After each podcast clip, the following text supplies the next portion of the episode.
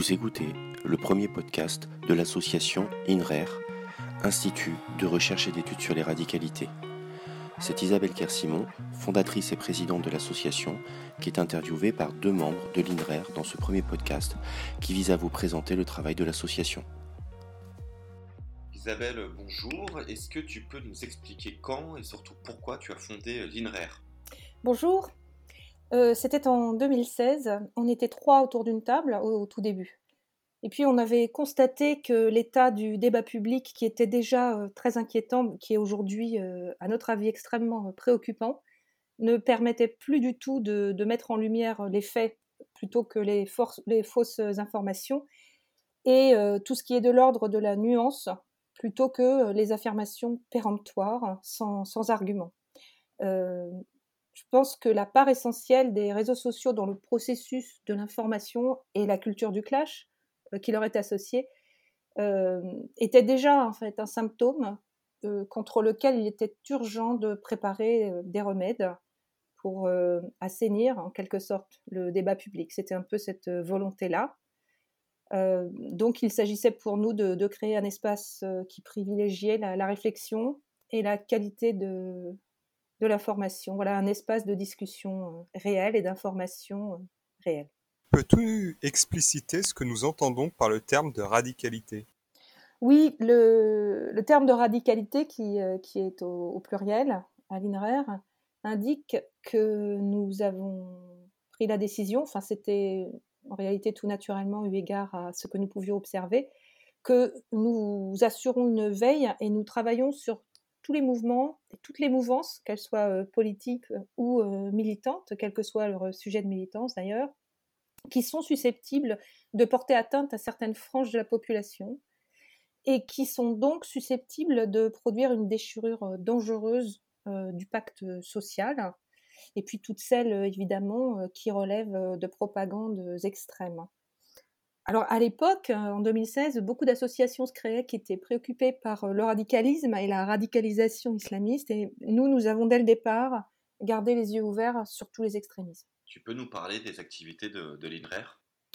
Alors euh, l'INRER a été très rapidement rejoint et soutenu par Jean-Yves Camus et Jean-Yves Franchère. Et puis nous ont rejoint ensuite Alain Policard, Georges Saline et Jean-Louis Vulliard. ils sont tous les cinq nos membres d'honneur.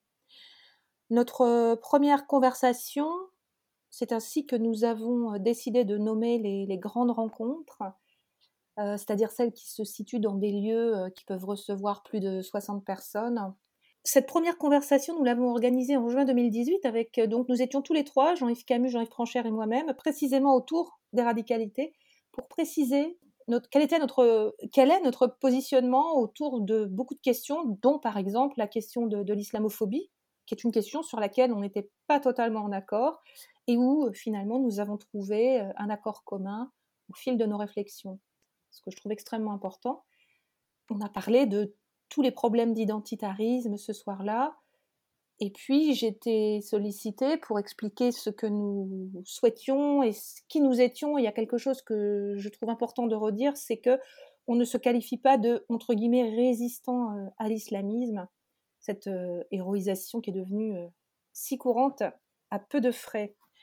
Donc nous avons oublié, euh, pardon, nous avons organisé plusieurs conversations de cet ordre, une sur islam, islamisme, etc. Et également nous avons organisé plusieurs rencontres à la librairie Le Divan à Paris autour d'essais dont nous estimons valable le travail des auteurs, par exemple l'historien Nicolas Lebourg.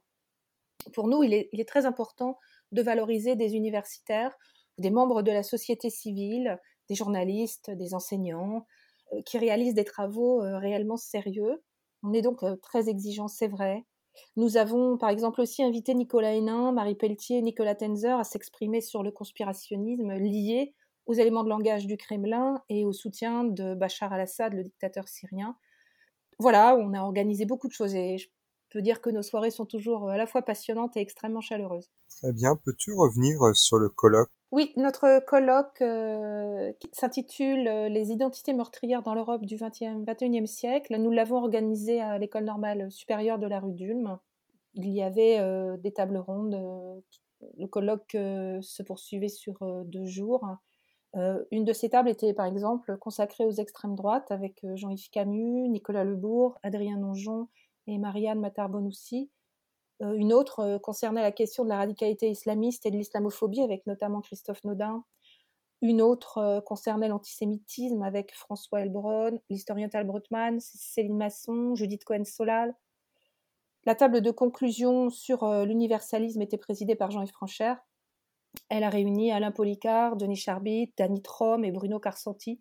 C'était de très très belles journées qui ont beaucoup marqué les esprits, très riches, très fortes. Depuis l'épidémie de Covid-19, l'INRER a fait comme tout le monde, s'est replié sur Internet.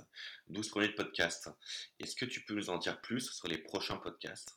Oui, je peux en dire un petit peu plus. Notre euh, vrai premier podcast, donc euh, qui sortira de l'INRER pour aller à la rencontre de personnes extérieures à l'INRER, aura pour invité le porte-parole de la Katiba des Narvalo, ces citoyens de l'ombre que tout le monde connaît sur Twitter et au-delà de Twitter, et qui ont réagi dès 2014 à la propagande djihadiste en ligne sur ce réseau social.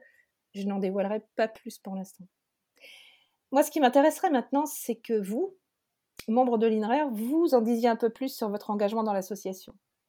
Du coup, je vais commencer. J'ai rencontré l'INRER sur les réseaux sociaux suite à des discussions que j'avais eues sur un sujet qui m'intéresse beaucoup, la laïcité. Et en fait, euh, je partageais euh, avec l'INRER la double problématique des mouvements, des mouvances anti-laïques et de celles qui instrumentalisent la laïcité contre une confession en particulier et surtout contre les personnes qui pratiquent une confession en particulier. Et je trouve positif que l'association soit présidée par une femme également, euh, parce que si les femmes représentent la moitié de l'humanité, elles sont souvent invisibilisées euh, et, et, plus rarement au poste de responsabilité. Et saluer également les qualités intellectuelles des personnes qui nous entourent, je pense particulièrement euh, aux membres d'honneur que tu as cités précédemment. Et donc je tiens aussi à souligner que je suis très content d'être à l'INRER par son fonctionnement démocratique qui est très important, je trouve, en ce qui me concerne, c'est surtout la traduction d'un engagement personnel euh, qui a été initié après les attentats de 2015. J'ai d'abord suivi plusieurs groupes de mouvances euh, laïques euh, sur Internet et j'ai souhaité m'engager autour de, de, valeurs communes et des modalités de travail partagées. L'humanisme, la liberté, l'égalité, le féminisme, la laïcité, l'Europe.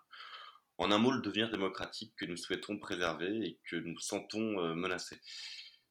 Nous défendons une démarche euh, rationnelle, une éthique de la discussion et le travail au long cours, loin de la culture du buzz ou du clash qui fleurit actuellement sur les réseaux sociaux.